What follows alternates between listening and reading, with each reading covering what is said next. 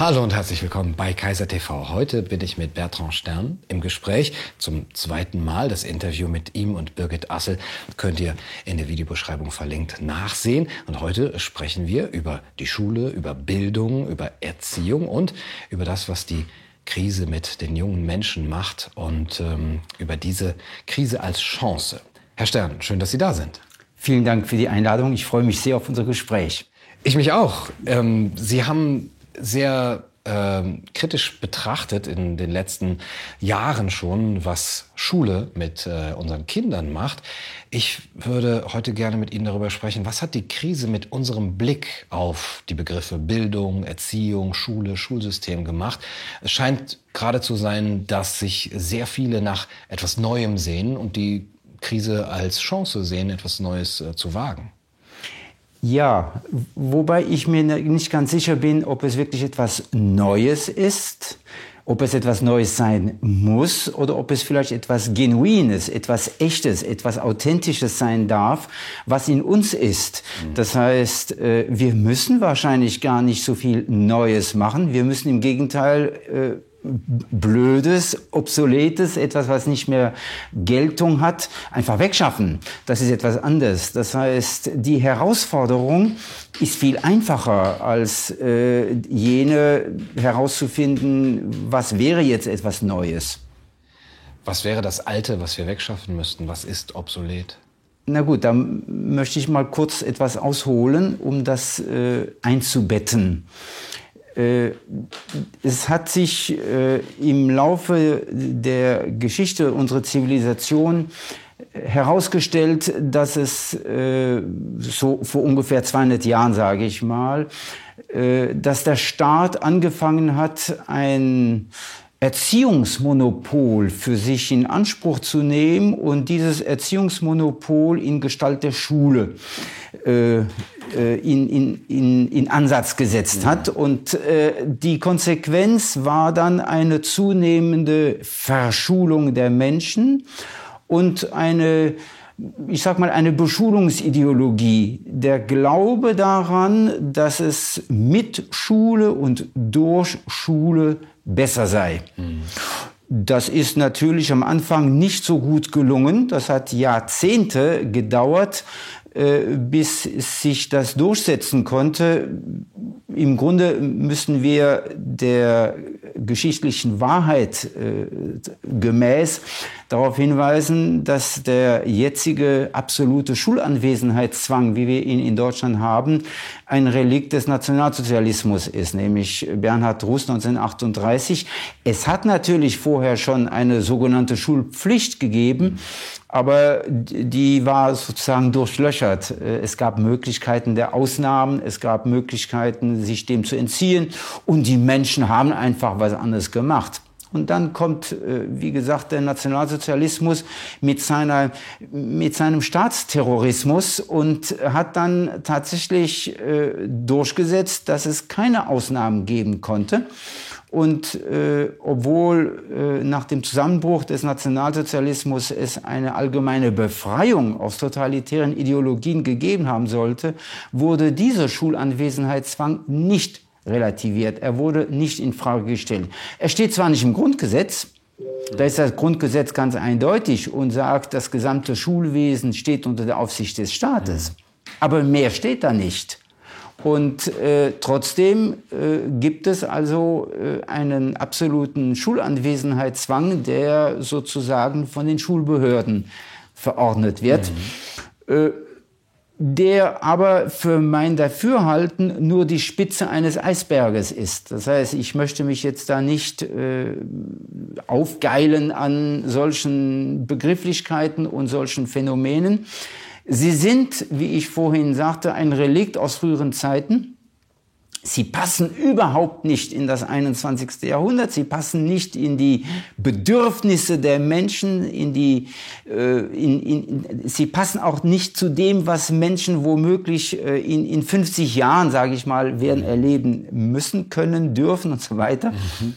Und da stellt sich die Frage, wie ist es möglich, dass auf dem Altar dieser Ideologie heute noch Menschen, junge Menschen geopfert werden, nur weil es mal im 19. Jahrhundert und auch zu Beginn des 20. Jahrhunderts so äh, die Wohlgläubigkeit gab, dass äh, durch Schule etwas Positives zu erreichen sei. Das ist nie bewiesen worden, ganz im Gegenteil. Äh, die Beweise sprechen eher gegen die Schule und das in vielerlei Hinsicht.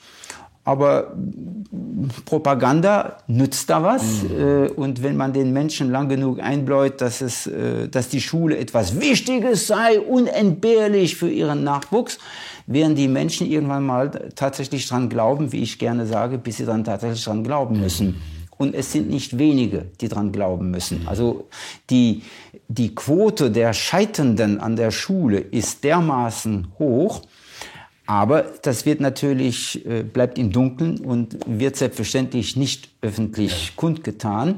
Wobei unter den Scheiternden nicht jetzt diejenigen gemeint sind, die jetzt nur schlechte Noten haben, die also kein Abitur oder was weiß ich was, keinen Hauptschulabschluss kriegen und so weiter, sondern auch die an der Schule, an der Schulideologie zerbrechen deren Persönlichkeit äh, angegriffen wird, deren Lebensvorstellung äh, nicht respektiert wird, deren Würde beleidigt wird und so weiter. Das ist schon verheerend, was da abläuft. Mhm. So, und jetzt ist natürlich für mich die grundlegende Frage, ich bin ja als freischaffender Philosoph jemand, der äh, darauf bedacht ist, sich äh, den Warum-Fragen, den ethisch relevanten Warum-Fragen zu widmen. Für mich stellt sich also die Frage, wie kommen wir da aus dieser Nummer raus? Mhm.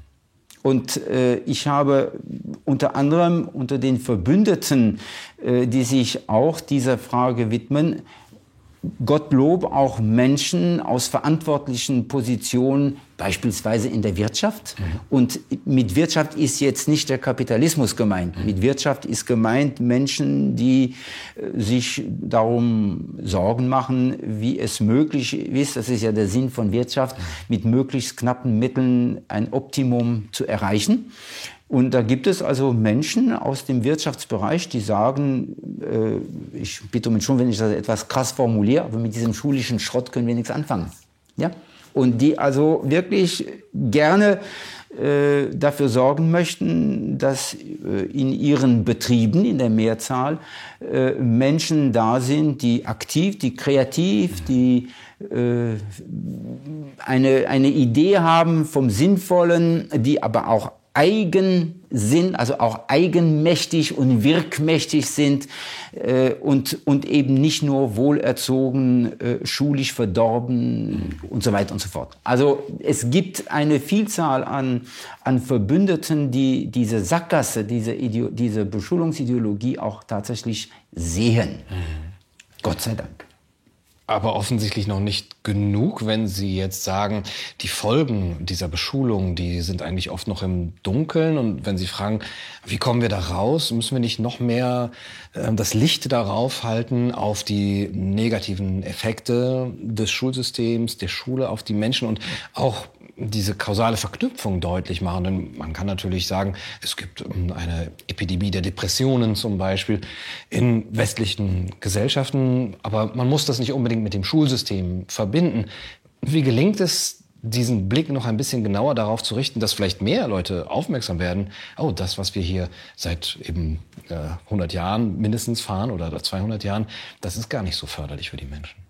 Das ist ja mithin ein Grund, warum, denke ich mal, wir heute dieses Gespräch führen, äh, weil wir äh, womöglich ein weiterer, äh, ein, ein Moment sind, äh, in, dieser, in diesem Zusammenbruch eines Systems, das völlig äh, äh, bankrott ist. Dieses Schulsystem ist einfach bankrott und es wird aufrechterhalten durch die Wohlgläubigkeit. Mhm.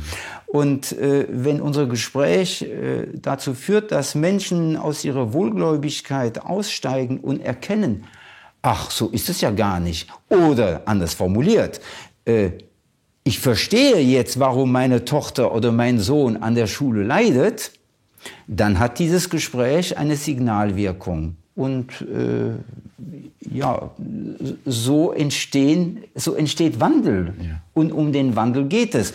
Oder wollen wir wirklich so tun, als wären wir jetzt äh, 1820 oder 1850 oder 1880 oder, oder von mir aus 1930?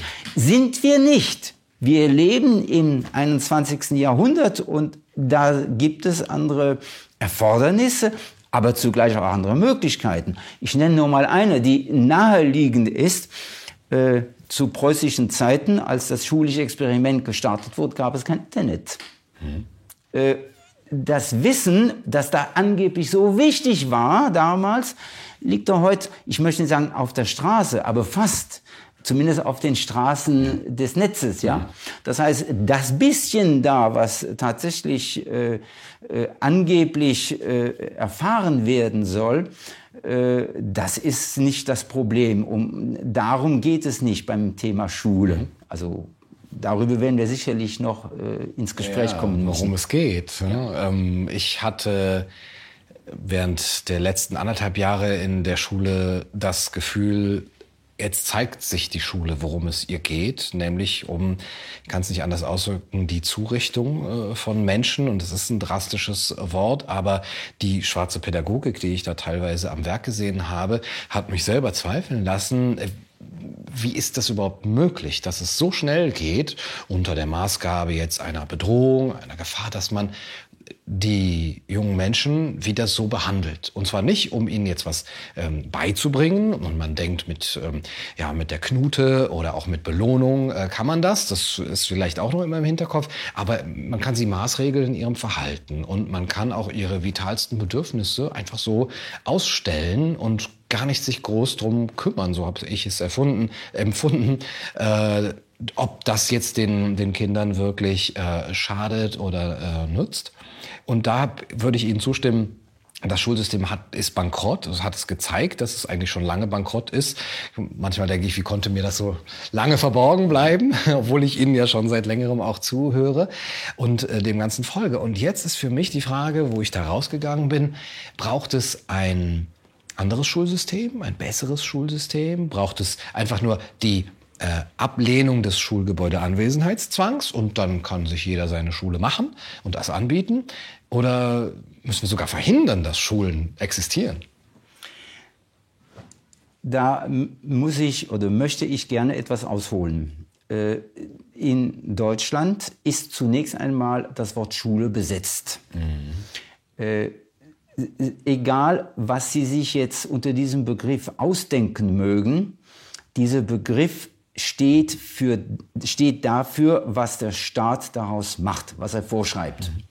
Deshalb ist es meine Bitte an Sie und an alle, die jetzt zuschauen und zuhören, diesen Begriff denen zu überlassen und für sich selbst etwas anderes herauszufinden. Nun ist es ja nicht damit getan, anstelle von Schule etwas anderes zu setzen, auch vom Begriff her nicht, sondern die Chance in der Krise, die wir vorhin äh, gesehen haben, die Krise und die Chance, die Chance sehe ich da, wo es tatsächlich darum geht, dahinter zu schauen, was hinter der schulischen Ideologie steckt. Und da würde ich gerne kurz mal ausholen, um etwas, äh, um etwas hervorzuheben.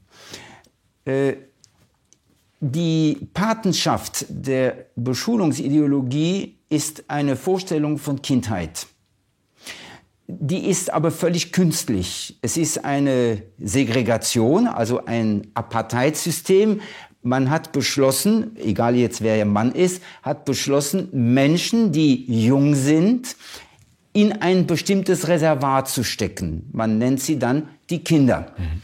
Und diese Kindheit, diese Kinder, diese Menschen, die also ein, die Mangel oder Mängelwesen sind, müssen also äh, einer äh, müssen eine Maßnahme unterzogen werden und diese Maßnahme nennt man Erziehung.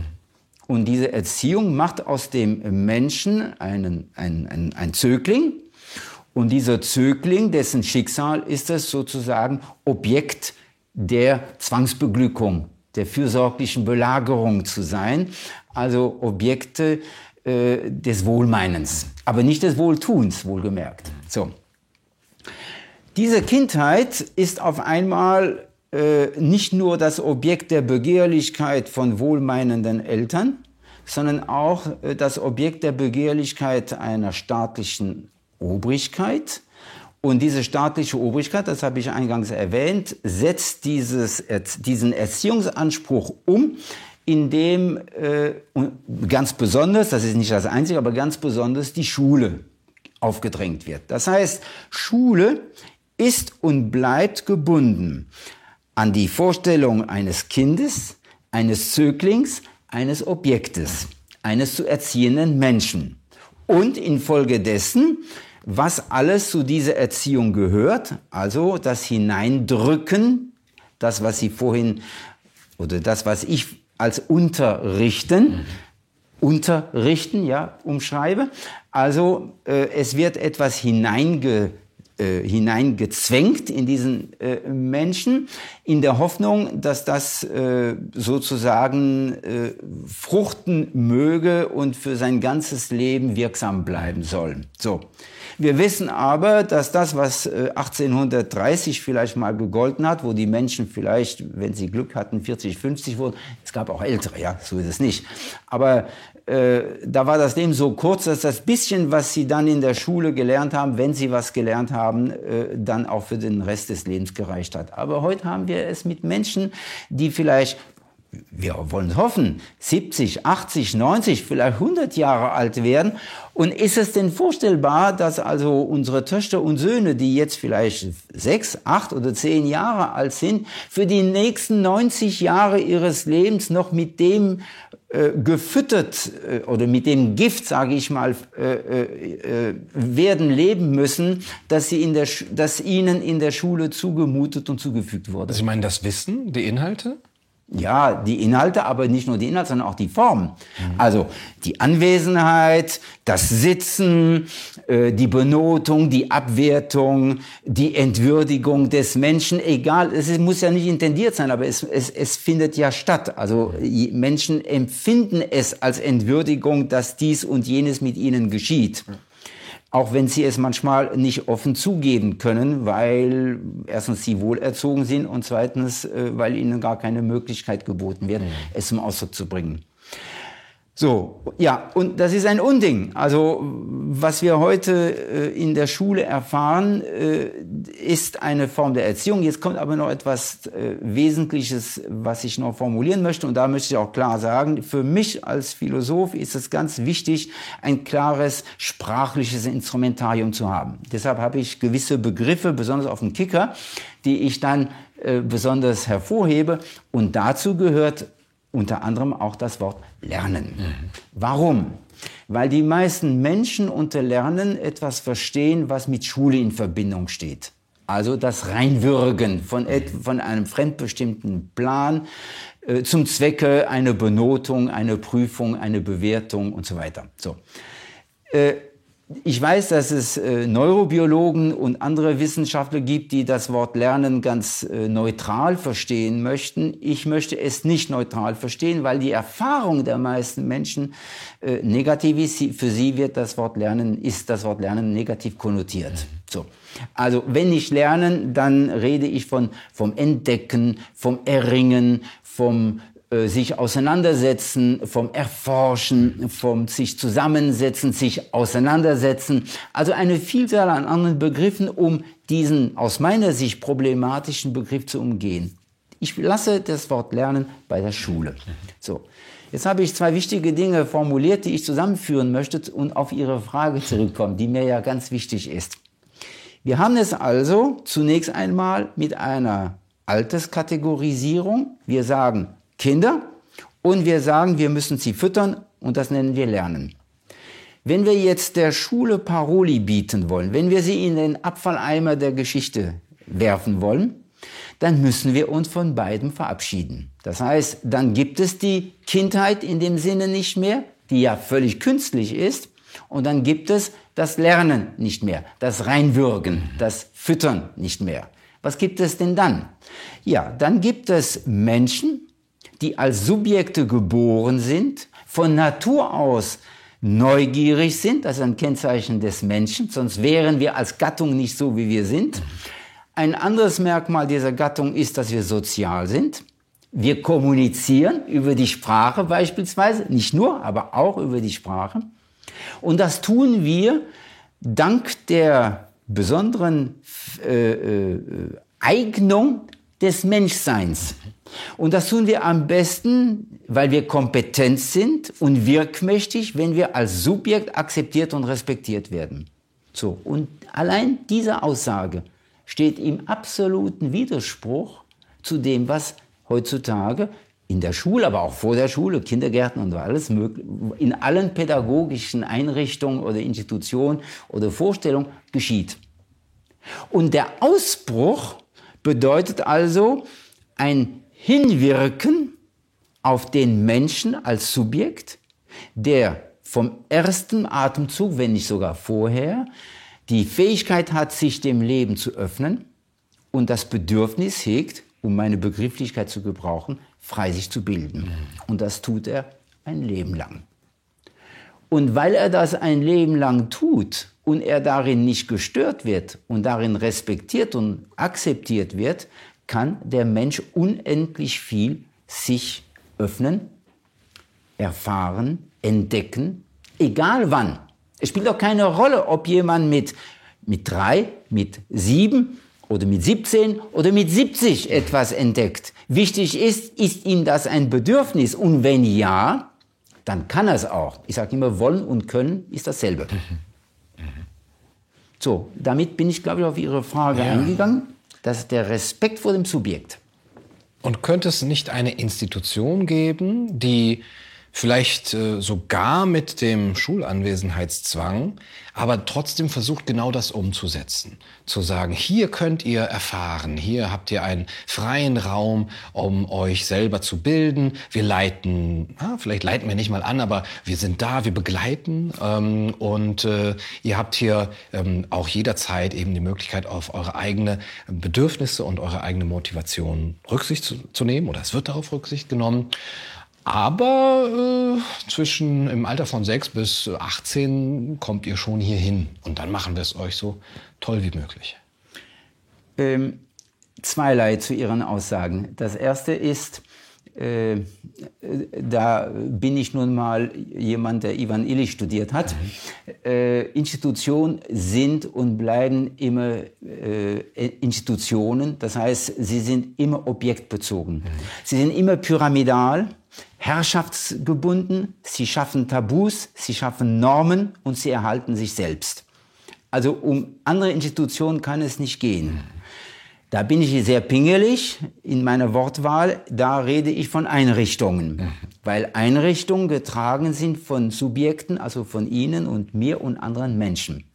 Ja, es kann Einrichtungen geben, es muss sie geben, aber im Mittelpunkt unseres gemeinsamen Gesprächs, aus meiner Sicht, steht das Subjekt und nicht die Einrichtung.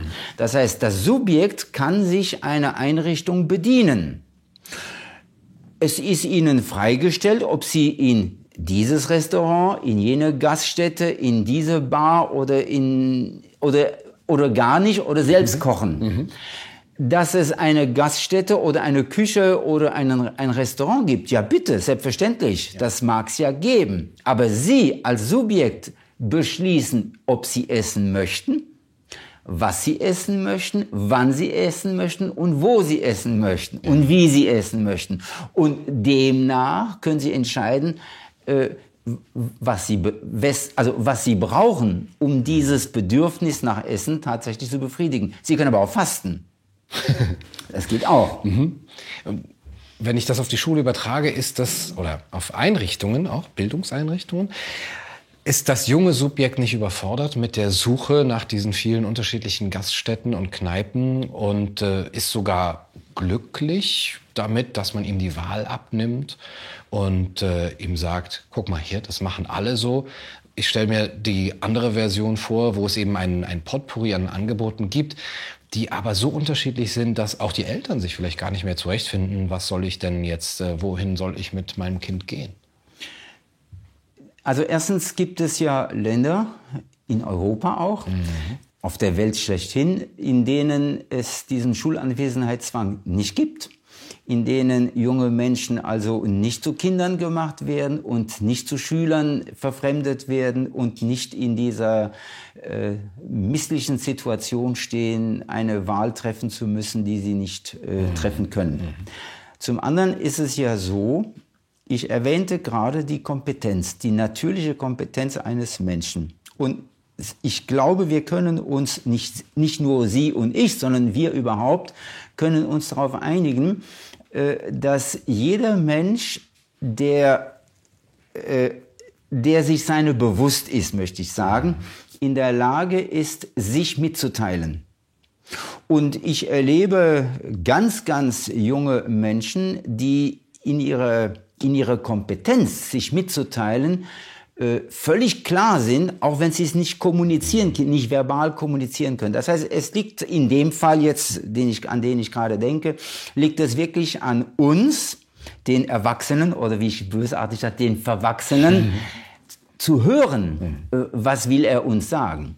Aber wenn der Mensch dann so aufwächst, dass er respektiert ist, dass er sich respektiert weiß, dass er seine Bedürfnisse artikulieren kann, dann wird es ganz klar sein, äh, dass äh, dieser Mensch sich jetzt äh, für Schafe oder für Bagger oder für Kaiser TV oder für Bücher oder ich weiß nicht wofür oder für Kameras oder für Züge oder ich weiß nicht, für alles Mögliche. Mhm.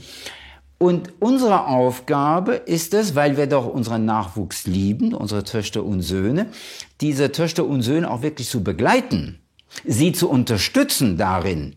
Denn wir, wir können ja herausfinden, in welcher Art und Weise dieser Mensch zu einer Befriedung Entschuldigung, wie dieser Mensch zu einer Befriedigung seines wahren Bedürfnisses kommt und eben nicht nur zu einer Befriedung einer gemachten Bedürftigkeit. Also da habe ich überhaupt keine Bedenken äh, angesichts der Vielfalt, dass die Menschen das für sie, für sich äh, wichtige und relevante finden. Mhm. Das ist nicht meine Sorge. Meine Sorge ist vielmehr, äh, dass auf einmal wieder ein Angebotscharakter entstehen könnte. Und da bin ich sehr skeptisch, weil Angebote aus meiner Sicht in der Gefahr stehen, äh, entfremdend zu werden, also sich aufzudrängen. Mhm. Äh, also ich richte mich nach der Nachfrage. Ja, Sie entscheiden, wo Sie essen möchten und wann Sie essen möchten und was Sie essen möchten und nicht das Angebot, das ich Ihnen subtil unterbreite. Mhm. Jetzt kommst du zu mir, denn bei mir kriegst du, ich weiß nicht was und dies und jenes. Ja, also deshalb ist es wirklich, glaube ich, eine eine Gewohnheit von Anfang an äh, mit dem Respekt vor dem Menschen, äh, dass er sich artikulieren kann. Und ich wiederhole es, weil es wichtig ist. Der Mensch artikuliert sehr präzise seine Bedürfnisse. Mhm. Aber wie ist das zu verhindern, wenn es ja letztendlich keine Schul, Schul kein Schulanwesenheitszwang gibt? Gibt es doch mehrere ähm, Einrichtungen, die untereinander konkurrieren auch oder die zumindest unterschiedliche Angebote darstellen. Und erstmal auch aus ihrer Idee heraus von Bildung und ähm, eben das, was sie ermöglichen wollen, jetzt etwas aufsetzen, ein Konzept. Und sie möchten ja auch ähm, ja, Menschen gewinnen, die das als positiv erleben. Wie ist es zu verhindern, dass sie sich aufdrängen und ähm, so was Sie gesagt haben, dass sie sich nach der Nachfrage orientieren, wäre es erstmal zu hören, okay, was, was brauchen die Menschen überhaupt? Und danach mache ich meine Schule oder meine Bildungseinrichtung. Oder äh, ich äh, mache das nach meinem Konzept und gucke, wer alles kommen möchte. Äh, es entzieht sich meine Kompetenz jetzt, äh, darüber nachzudenken. Ich weiß es nicht. Ich, ich weiß nicht, ob Menschen sich selbst manipulieren oder sich selbst manipulieren lassen wollen oder nicht. Mhm.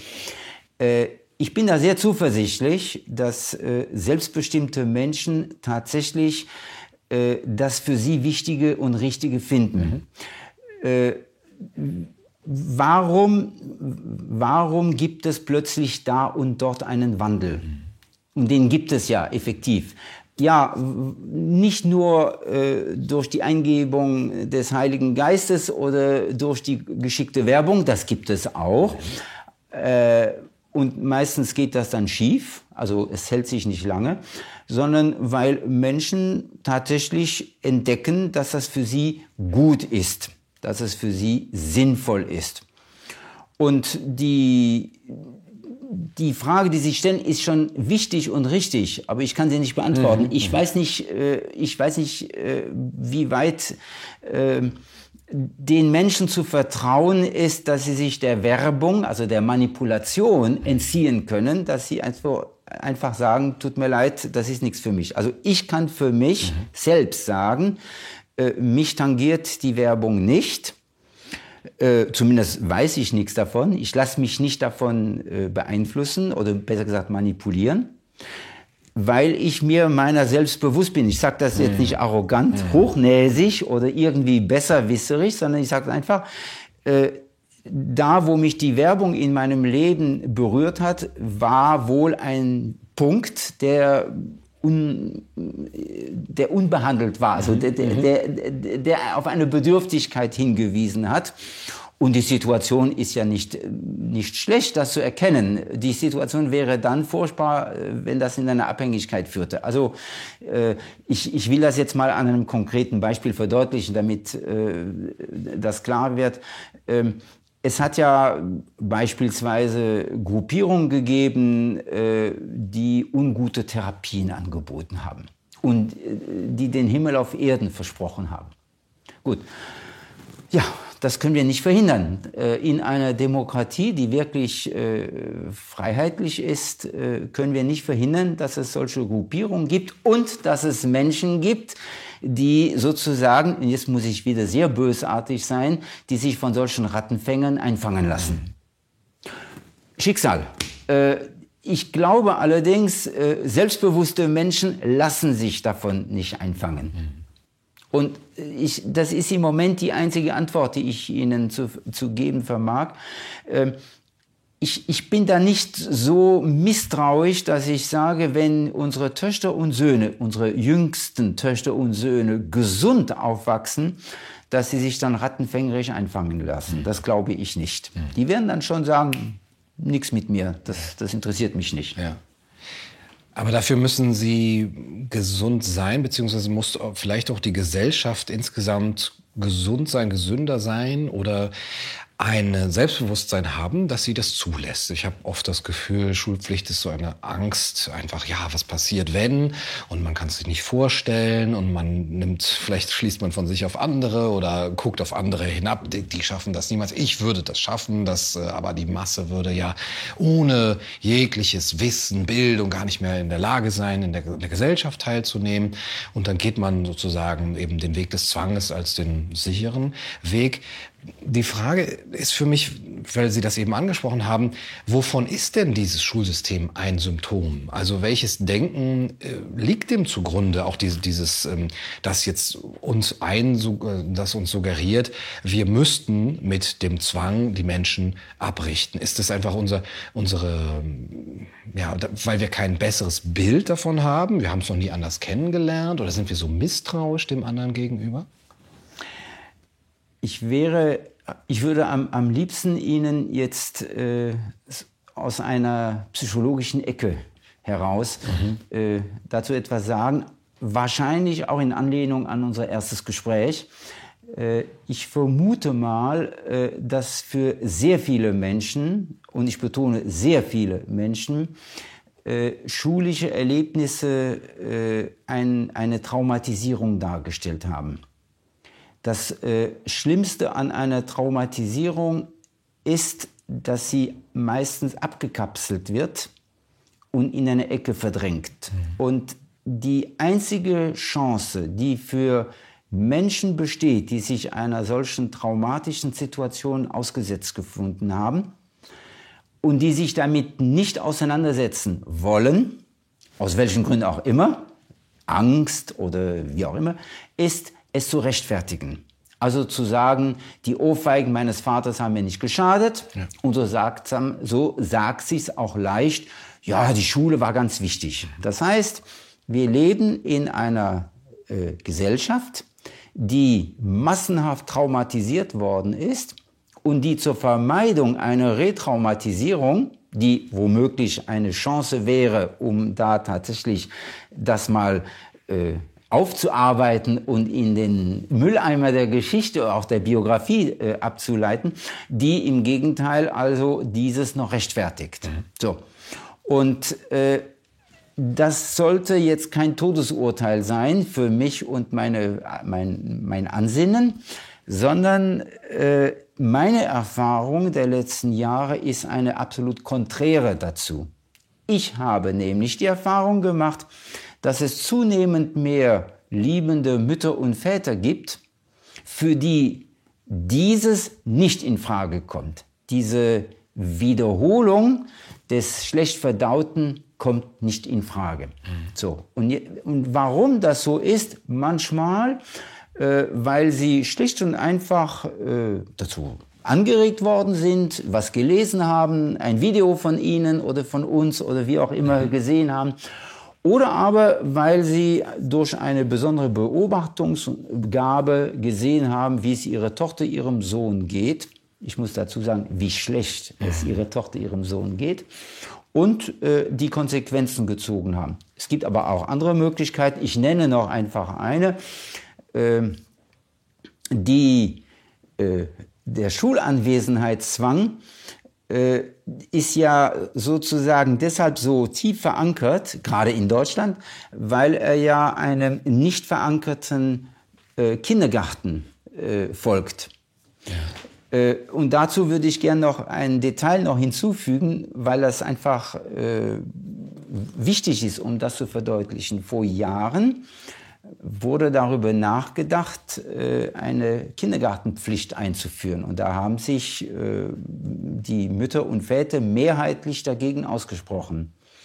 Und dann hat, äh, haben die staatlichen Behörden diese Pflicht umgekehrt zu einem Recht auf einen Kindergartenplatz. Und plötzlich waren sie da, mhm. waren sie also. Und so ist es üblich, dass Menschen beispielsweise mich fragen, weil ich Vater eines sehr jungen Sohnes bin, ah, haben Sie schon einen Platz für, für Ihren Sohn für den Kindergarten? Das ist schon so, so.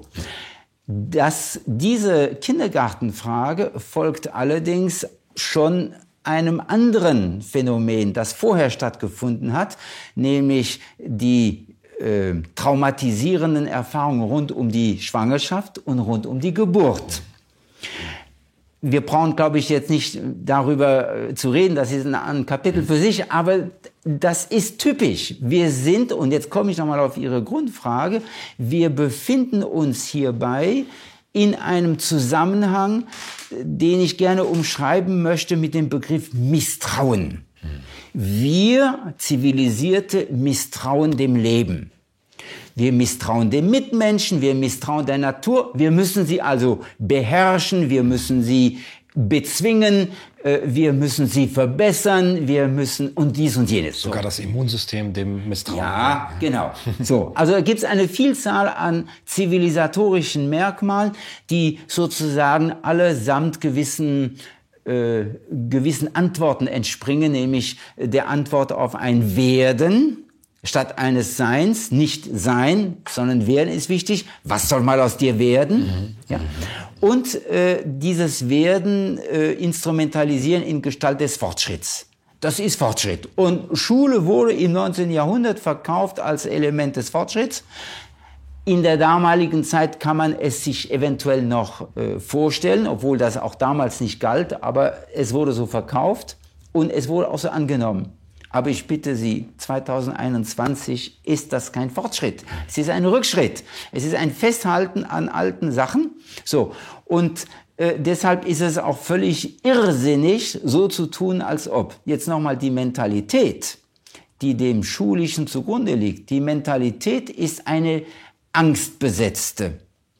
Jetzt komme ich nochmal auf die liebenden Mütter und Väter, die ihre Ängste überwunden haben und für die es nicht in Frage kommt, weiterhin ihre Ängste zu instrumentalisieren, zu sakralisieren, sie zur Ultima Ratio zu erheben und so zu tun, als wären sie äh, dogmatisch gesetzte Sätze, von denen man nicht abrücken könne. So. Und mit solchen Müttern und Vätern habe ich in den letzten Jahren zunehmend äh, zu tun. Und ich merke, dass diese Mütter und Väter ein anderes Verhältnis zu ihrem Nachwuchs hegen und pflegen. Und dieser anderes, dieses andere Verhältnis wirkt sich dann darin aus, dass sie dann beispielsweise dem Schulsystem Paroli bieten. Und dann gibt es Reibungen. Reibung mit dem System. Aber äh, dieses System ist so kaputt, dass diese Reibung nicht unbedingt zugunsten des Systems enden, sondern in den in zunehmenden äh, vielen Fällen zugunsten der Menschen. Vorausgesetzt, wir bewegen uns auf der Ebene der Subjekte. Und wir müssen auch wissen, wohin, oder? Also diese Eltern zum Beispiel oder auch Eltern, die sich an mich wenden, die fragen jetzt, ähm, und sagen erstmal, das geht nicht so weiter, ich mache da nicht mit, ich muss mein Kind schützen, aber ich weiß nicht wohin. Äh, kennst du nicht eine private Schule, eine freie Schule, ein, soll man auswandern? Und ähm, sie hören aber auch von anderen ähm, Konzepten zu lernen und ähm, ja, hängen da auch ihre, ihre Hoffnung hin. Was würden Sie wirklich konkret praktisch raten, Eltern, die jetzt sagen, das geht nicht mehr, aber ich weiß nicht, was ich tun soll? Also Philosophen raten oder beraten nicht. Sonst sind sie dann keine Philosophen, sondern würden sie ja was verkaufen. Da bin ich ja froh, dass ich dann nicht raten kann. Immer. Also ist das, ist das schon eine, ein, ein schwieriges Ansinnen. Aber meine, meine Antwort, denn ich kenne natürlich die Frage mhm. und die Frage ist auch völlig berechtigt, ähm, die, die Gefahr Ihrer Frage, mhm. also ja, die Gefahr hinter Ihrer Frage mhm. ist, dass daraus Objekte entstehen. Mhm. Objekte der Beratung, sowohl Mütter und Väter wie auch deren Nachwuchs. Äh, achtet doch einfach darauf, was eure Tochter oder euer Sohn euch sagt. Sie, die Tochter, er, der Sohn, sind Subjekte. Wenn wir diese Subjekte respektieren, in ihre Würde, in ihre Selbstentfaltung, in ihre Kompetenz, in ihrem Bedürfnis, frei sich zu bilden, werden sie uns die Antwort geben auf die Frage, die sie gestellt haben. Das heißt, wir sollten vielleicht aufhören, und ich bin jemand, der sehr vorsichtig ist mit dem Sollen, aber an der Stelle sage ich, wir sollten vielleicht aufhören, uns den, den Kopf zu zerbrechen, welche Antworten wir geben. Vielleicht bedarf es keiner Antwort, sondern die Antwort ist da in Gestalt des Nachwuchses, der konkrete Forderungen stellt. Er ja. will leben, ja. er will, ich wiederhole, er will sich entfalten, mhm. er will äh, in, einer, äh, in, in seiner Würde respektiert werden, er will frei sich bilden, er möchte essen, er möchte äh, sich bewegen. Und es gibt auch gefährliche Dinge, die wir ihm ersparen müssen, logischerweise. Aber das ergibt sich aus, dem, aus der Vertraulichkeit und aus dem Vertrauen, mhm. das zwischen uns besteht. Mhm. Also jetzt nicht zwischen Ihnen und mir, sondern zwischen der Mutter, dem Vater, der Tochter, dem Sohn und so weiter. Ja. Aber es gibt auch oft den Fall, dass die Kinder sagen, auch wenn ich das vielleicht äh, als ungut empfinde, die Maske tragen zu müssen. Ich möchte bei meinen Freunden sein. Alle machen das so. Ich habe mein soziales Umfeld da und die Kinder jetzt auch ja von sich aus keine anderen Alternativen haben, was andere Schulangebote, Lernangebote angeht. Und sie einfach sagen, also lass mich das doch tragen, die Maske. Die Eltern sind oft kritischer und die Kinder empfinden das nicht so. Und sie sagen, äh, wir müssen die Kinder auch schützen vor äh, diesen schlechten, vor schlechten Einflüssen. Wie würden Sie da vorgehen, wenn das Kind selber das in, dieses, in diesem System bleiben möchte? Ähm, ich würde da gar nicht vorgehen, weil es nicht meine Aufgabe ist, an der Stelle vorzugehen. Aber ich verstehe Ihre Frage und ja. sie ist völlig berechtigt. Ja? Ähm, diese, das Ansinnen der betroffenen Tochter, des betroffenen Sohnes, sich mit Freunden zu treffen, mhm ist ja ein gesundes Ansinnen, ist jetzt ein soziales Ansinnen. Die Antwort auf dieses Ansinnen ist ein Armutszeugnis, besser gesagt ein Elendzeugnis. Das heißt, offensichtlich ist für diese Tochter, für diesen Sohn die Schule der einzige Ort der Begegnung. Mhm. Wohlgemerkt, der einzige Ort der Begegnung, obwohl es gar keine Begegnung sein kann, weil wir ja zwangsweise in gewisse Klassen unter gewissen Bedingungen, das heißt, mhm. in Wirklichkeit ist es ja, findet das ja nicht in der Schule als schulische Veranstaltung, sondern am Rande der schulischen Veranstaltung mhm. statt. So. Und ich habe in der Tat äh, Situationen erlebt, wo Menschen das Drangsalieren durch Masken und Test und diesen und, und dieses und jenes äh, äh, in Kauf genommen haben, weil für sie die Vorstellung eine Katastrophe war, wenn sie nicht in der Schule seien, wären sie zu Hause. Und da ist ja noch schlimmer für sie in ihrer Vorstellung. So. Das heißt also, ich, ich bin ja sehr dankbar für diese Möglichkeit, es hervorzuheben. Äh, mir geht es nicht darum, die Schule durch das Zuhause zu ersetzen. Das wäre furchtbar. Das kann nicht, äh, nicht, nicht das Eigentliche sein, sondern äh, indem wir uns, indem wir aus dem Gefängnis ausbrechen, steht für uns das Leben als eine Landschaft uns zur Verfügung. Und in dieser Landschaft äh, des Lebens gibt es auch Mitmenschen, selbstverständlich. Nur, diese Mitmenschen sind nicht alle gleich alt oder einigermaßen gleich alt, sondern sie sind unterschiedlich, so unterschiedlich wie Menschen sind. Und das ist die Chance. Das heißt, und jetzt komme ich nochmal auf Ihre Frage zurück, die ja sehr berechtigt ist.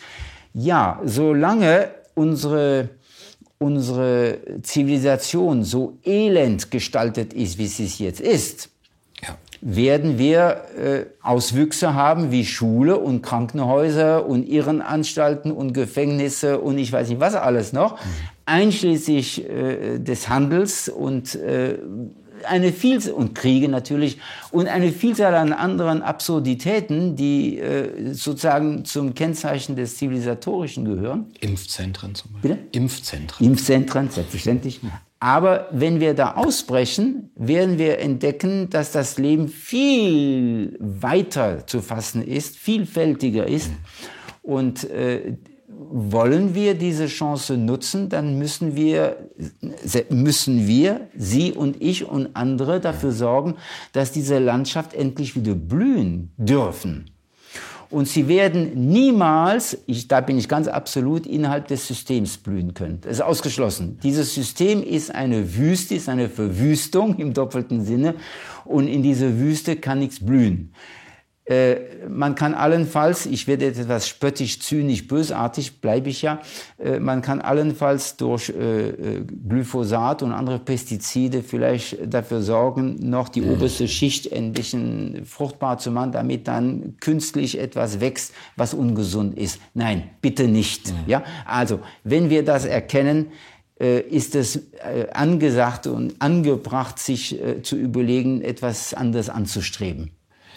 Aber ganz konkret, raus aus dem System, hier auch Schulsystem, würde in Deutschland doch eigentlich bedeuten, wir müssen auswandern. Wir müssen unseren Kindern das ermöglichen, überhaupt diese Freiheit zu haben, mal darüber nachzudenken und nicht jeden Morgen da vor das Schulgebäude gefahren zu werden oder fahren zu müssen. Und wir müssten eigentlich Orte finden, die entweder schon existieren oder die wir dann aufbauen können, wo eben nicht nur die einzelne Schule das nicht mehr das Problem ist, sondern wo ein Leben möglich ist, wo man von Älteren lernen kann, wo man anderen was beibringen kann, wo man sich frei bilden kann. Das heißt, es ist ein, ein ganzes, ja fast, ich will nicht sagen Gesellschaftskonzept, aber doch ein, als Konzept einer Gemeinschaft. Ähm, ich halte nichts von Auswandern weil äh, es das Problem ja nicht löst. Erstens wüsste ich nicht wohin Und zum anderen äh, äh, ist es ja nicht so, dass es äh, andernorts paradiesisch ist. Wenn jemand ohnehin dabei ist, auszuwandern, aus welchen Gründen auch immer, ist das was anderes. Aber aus diesem Grunde, um der Schule zu entkommen, auszuwandern, halte ich für einen taktischen Fehler, für eine Fehlentscheidung, für einen, Irr für einen Irrsinn. Also bitte nicht auswandern. Wir müssen hier bleiben. Wir müssen, es hieß ja damals, so, als die DDR mhm. zusammengebrochen ist, hier, wir bleiben hier, ja, mhm. oder hier bleiben, so. Also, wir müssen hier etwas verändern. Und wir können auch hier etwas verändern. Aber die Voraussetzung ist ein Selbstbewusstsein. Und dieses Selbstbewusstsein hebt sich ab von der Unterwürfigkeit und Wohlerzogenheit, die äh, gang und gäbe sind. Fragen Sie mich bitte nicht, woher diese, woher diese, diese Möglichkeit aufkommt, äh, dass Menschen plötzlich für sich stehen. Ich sage einfach apodiktisch, dieses System, jetzt nicht nur die Schule, sondern dieses System bricht ohnehin zusammen. Mhm. Und äh, es hat keinen Sinn, darüber nachzudenken, außer wir würden jetzt im Sinne des Transhumanismus äh, wie ein Schwab und andere verrückte Typen mhm. äh, jetzt überlegen, äh, ob wir vielleicht dies und jenes und dann noch auf den Mars und wie auch immer. Also diese, diese Sackgasse äh, schließe ich mal aus mhm. für mich. Ja, ich möchte hier für einen Wandel sorgen. Und ich glaube, wir sind in der Lage dafür sorgen, weil nämlich, ich wiederhole es, dieses System ohnehin im Zusammenbruch ist. Und die Schule ist nur ein Symptom. Genauso wie andere Symptome ebenfalls äh, es nicht wert sind, dass wir uns zu lange damit aufhalten, sondern dass wir tatsächlich uns die Frage stellen, was wollen wir?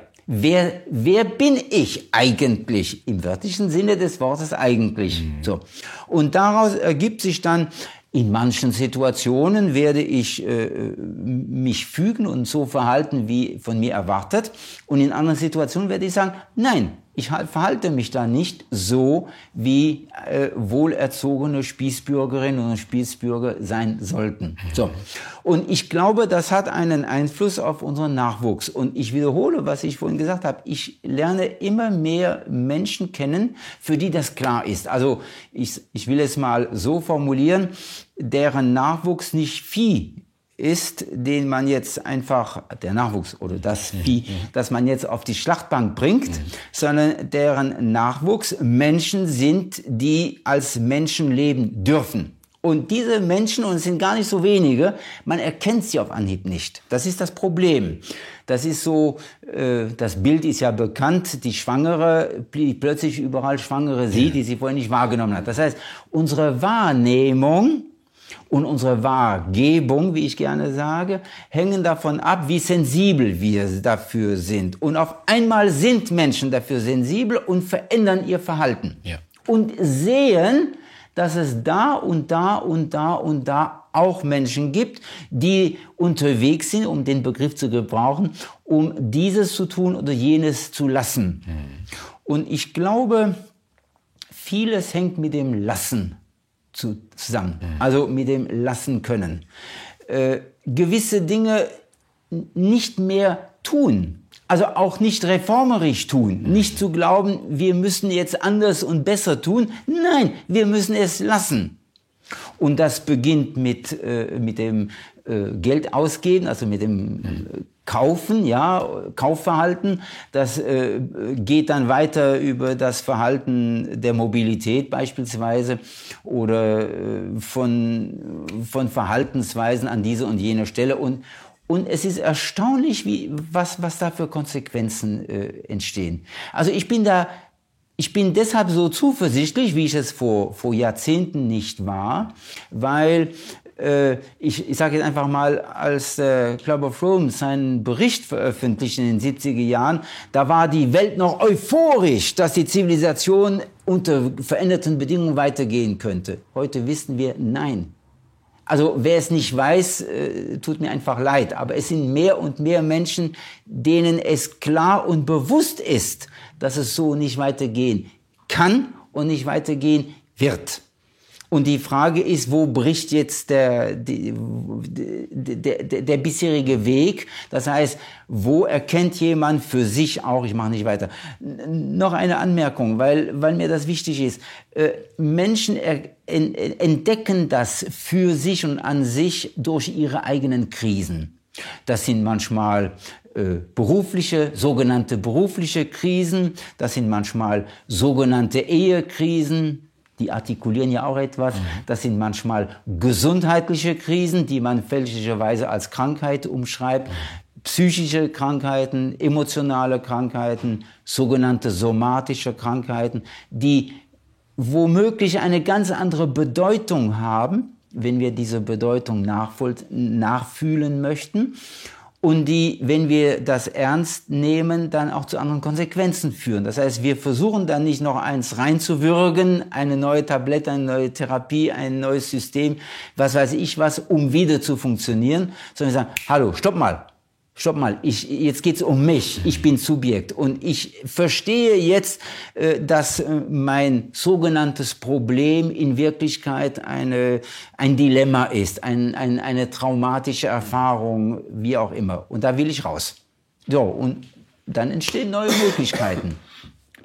Ja, aber nochmal konkret, wenn ich jetzt das erkannt habe für mich, dann kann ich versuchen, selbstbewusst bestimmte Dinge sein zu lassen, nicht mitzumachen. Und trotzdem muss ich in Deutschland bei Strafe von ja, Geldzahlung oder sogar Schlimmerem gewisse Dinge mitmachen. Zum Beispiel als ja, gehen wir von der anderen Seite ran, als Lehrer zum Beispiel. Ich kenne viele Lehrer, die selbstbewusst sagen, ich mache da nicht mit die rausgehen. Ja, zum Beispiel. Oder ich gehe wirklich raus. Ähm, ich, und die gehen bis zum Äußersten, so dass sie rausgeworfen werden. Und sie müssen natürlich auch leiden unter den Einschränkungen, die sie dann erfahren.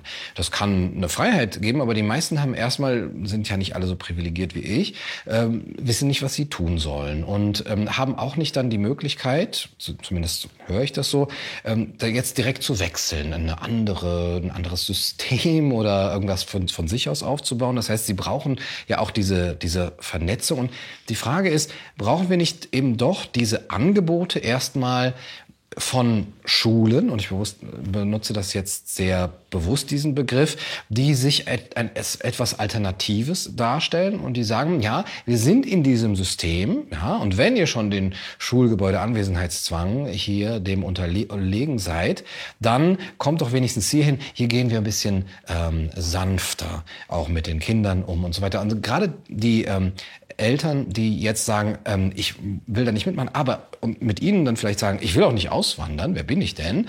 Ähm, aber ich muss mein Kind in die Schule tun. Und dann tue ich sie doch lieber da rein. Wenn es Angebote gibt, brauchen wir nicht mehr Angebote an neuen Schulen. Ich wiederhole, was ich eingangs gesagt habe. Der Begriff Schule ist staatlich besetzt. Und was Schule ist, das definiert die staatlichen Schulbehörden. Ja. Also können Sie nicht sagen, ich mache eine Schule, die ein bisschen so oder ein bisschen so ist. Das geht nicht. Selbst die sogenannten anderen Schulen, ich will sie jetzt nicht näher beschreiben, es gibt so, so Begrifflichkeiten, die für mich völlig abwegig sind, zum Beispiel freie Schule. Das ja. ist für mich ja. die Quadratur des Kreises. Gut. Äh, sind und bleiben Schulen im schulischen System, sonst verlieren sie ihre Genehmigung und durch ihre Genehmigung sind sie wieder so, wie Schulen sein sollen. Mhm. Also gut. Aber eine andere Frage haben Sie aufgegriffen, die ich gerne, äh, die ich gerne thematisieren möchte. Äh, das haben Sie vorhin schon angedeutet, auch aufgrund Ihrer eigenen äh, Biografie als ehemalige Lehrer und Staatsbeamte. Mhm. Äh, ich finde, dass das Schulsystem äh, die Lehrerinnen und Lehrer beleidigt.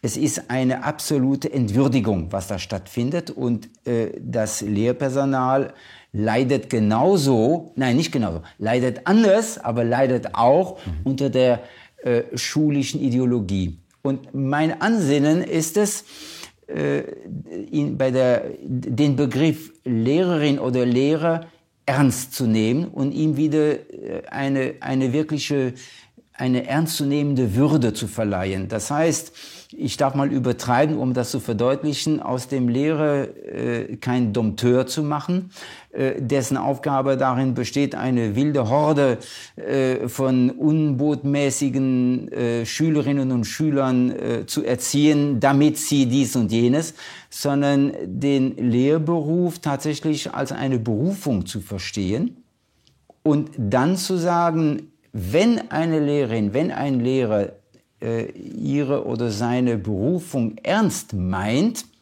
dann ist das unvereinbar mit den, mit den Institutionen. Mhm. Wir benötigen gute Lehrerinnen und Lehrer, aber keine Schullehrerinnen und Lehrer. Wir benötigen Menschen, die kompetent sind, anderen Wichtiges mitzuteilen. Das ist unabdingbar wichtig. aber nicht im erzieherischen, pädagogischen Sinne. Es geht nicht um Kinder, es geht nicht um Führung, es geht um Wissen. Aber auch da wiederum die Wiederholung, im, Mittelpunkt steht das Subjekt. Das heißt, der frei sich bildende Mensch, und das ist nicht der junge Mensch, sondern der frei sich bildende Mensch ist der zwischen seiner Geburt und seinem Tod, der Mensch, der sich danach sehnt, für, auf seine Fragen eine Antwort zu finden oder aber sein Wissen anderen mitzuteilen. Das ist dann die Lehrerin, der Lehrer im edelsten Sinne des Wortes. Mhm. Natürlich brauchen wir die, aber ob die dann tatsächlich äh, als Staatsbeamte beschäftigt sind und das äh, 30 Stunden die Woche oder 40 Stunden die Woche und wie auch immer, äh, das glaube ich nicht. Mhm. Äh, wir kommen mit viel weniger aus, mit viel weniger Stunden aus, aber dafür umso intensiver. Und vor allem, und das ist am wichtigsten, frei sich bildende Menschen sind interessiert. Das heißt, ich möchte von Ihnen etwas wissen. Ich möchte, dass Sie, weil Sie qualifiziert sind, mir etwas mitteilen. Nicht unterrichten, mir etwas mitteilen. Ich möchte, dass Gunnar Kaiser, der sich in dem und dem auskennt, mir meinen Wunsch erfüllt, mir zu erläutern, mhm. ich weiß nicht, dies oder jenes. Mhm. mhm. So. Oder umgekehrt. Ja. Vielleicht möchte Gunnar Kaiser von mir erfahren, dies und jenes. Und da bin ich dann, oder vielleicht sind wir im Austausch. Mhm. Auch das ist eine Form. Dann sind wir beide Lehrer im edelsten Sinne ja. des Wortes. Das klingt sehr ideal, vielleicht idealistisch. Wo kann das passieren? Es passiert da, wo Menschen sich tatsächlich als Subjekte begegnen. Und ich erlebe das auch in Deutschland. Wir dürfen, wir sollten nicht so tun, glaube ich mal, als ob der sogenannte absolute Schulanwesenheitszwang tatsächlich absolut wäre. Mhm. Es ist ein löchriger Schweizer Emmentaler mhm. und äh, da gibt es immer mehr Menschen, die sich dem entziehen mhm. und die konkret andere Formen der Begegnung anstreben und verwirklichen. Mhm. Also da müssen wir den Unterschied sehen zwischen Anspruch des Systems, Schulanwesenheitszwang und Wirklichkeit. Mhm. Und die Wirklichkeit ist Gott sei Dank mhm. schon eine andere. Also es gibt sie, die anderen Menschen. Ja, ja. Und es gibt sie auch, die Lehrerinnen und Lehrer, die aus dem System ausgebrochen sind, die aber zunächst einmal eine andere Beschäftigung gefunden haben für sich. Mhm. Das ist, glaube ich, notwendig. Die aber aus ihrer inneren Berufung heraus, aus, aus ihrem inneren Impetus heraus, den Entschluss gefasst haben, ich möchte das, was mir wichtig ist, gerne weitergeben. Mhm. Und wenn jemand sich dafür interessiert, dann machen wir das zusammen. Mhm. Das kann eine Kräuterwanderung sein, das kann etwas über Bienen sein, das kann etwas über die Herstellung von Bier oder über die Sauberkeit von Wasser oder über äh, die Art und Weise, wie Gunnar Kaiser seine Interviews führt oder wie die Technik funktioniert. Ich weiß nicht, was alles möglich mhm. ist, aber auf einmal findet etwas statt. Mhm. Und noch etwas, was mir wichtig ist. Im Moment ist es so, im schulischen Zusammenhang, dass das Wissen fast ausschließlich von den Lehrenden kommt. Das heißt, äh, Menschen werden sozusagen vor die Tür gesetzt. Sie, sie kommen gar nicht rein. Also weder Mütter noch Väter noch Experten auf ihrem Gebiet. Wenn wir uns von, dem, von der Beschulungsideologie verabschieden, stellen wir fest, dass es eine Vielzahl an Menschen gibt, die sich auf ihrem Gebiet auskennen, die Experten auf ihrem Gebiet sind, Experten aber nicht im Sinne jetzt der Expertokratie, also des Spezialisten, der andere entmündigt, sondern Experten, die sich auskennen und einfach etwas mitteilen möchten.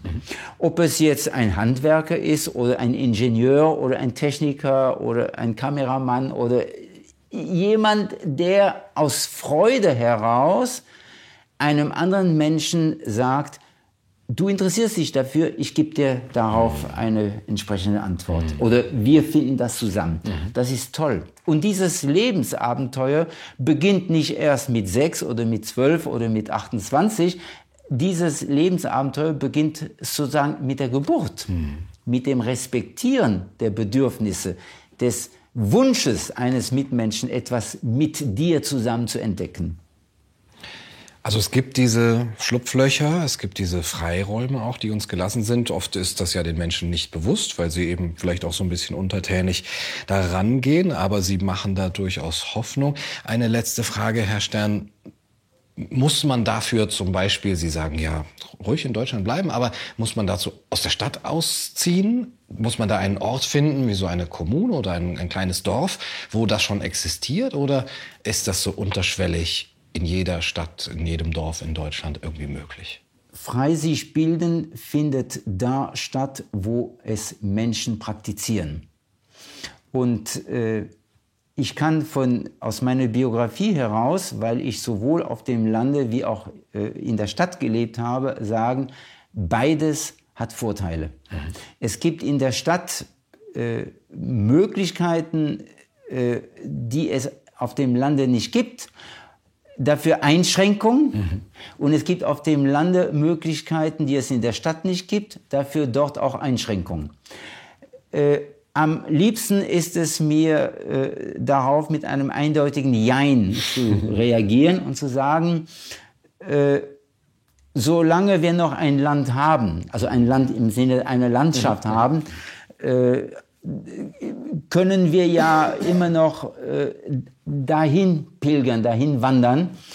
Äh, ich sehe die Unvereinbarkeit nicht. Ich glaube, dass Menschen, äh, die äh, draußen wohnen, auf dem Lande, wie es im, Volksmund heißt, dass die in die Stadt kommen können, um da was zu erfahren und dass Menschen, die in der Stadt wohnen, ohne Problem aufs Land können, um da etwas zu entdecken.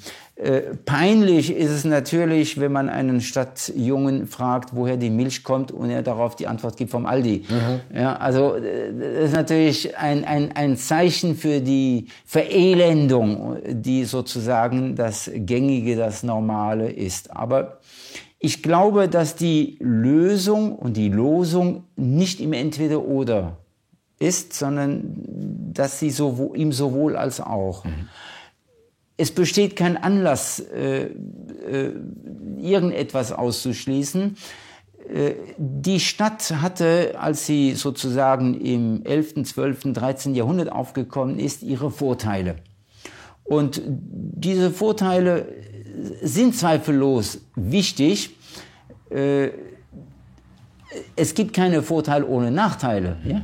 Aber äh, sich da auszukennen in der Stadt ist schon eine besonders äh, praktikable Kunst. Und äh, die, diese Kunst ist äh, etwas, was jeder junge Mensch entdecken kann für sich. Ich würde da durchaus annehmen, dass es schön ist, äh, sich da und dort wohl zu fühlen. Mhm. Äh, das gilt übrigens nicht nur innerhalb von Deutschland, sondern das gilt natürlich auch für die ganze Welt. Äh, ein neugieriger Mensch wird sich nicht äh, an die Staatsgrenzen halten, sondern wird darüber hinaus ziehen. Und äh, dazu gehört selbstverständlich auch, dass ein neugieriger Mensch mal, sage ich mal, nach Österreich, in die Schweiz, nach Umbrien, nach Italien, nach Spanien, wo auch immer hin will. Mhm äh, oder von mir aus noch viel weiter nach Südamerika, nach Indien, nach Australien, ich weiß nicht wohin. Jedenfalls, das ist doch so. Wir können es ja. Wir leben ja nicht mehr im, im, im fünften Jahrhundert oder im finsteren Mittelalter oder wo auch immer, wo es äh,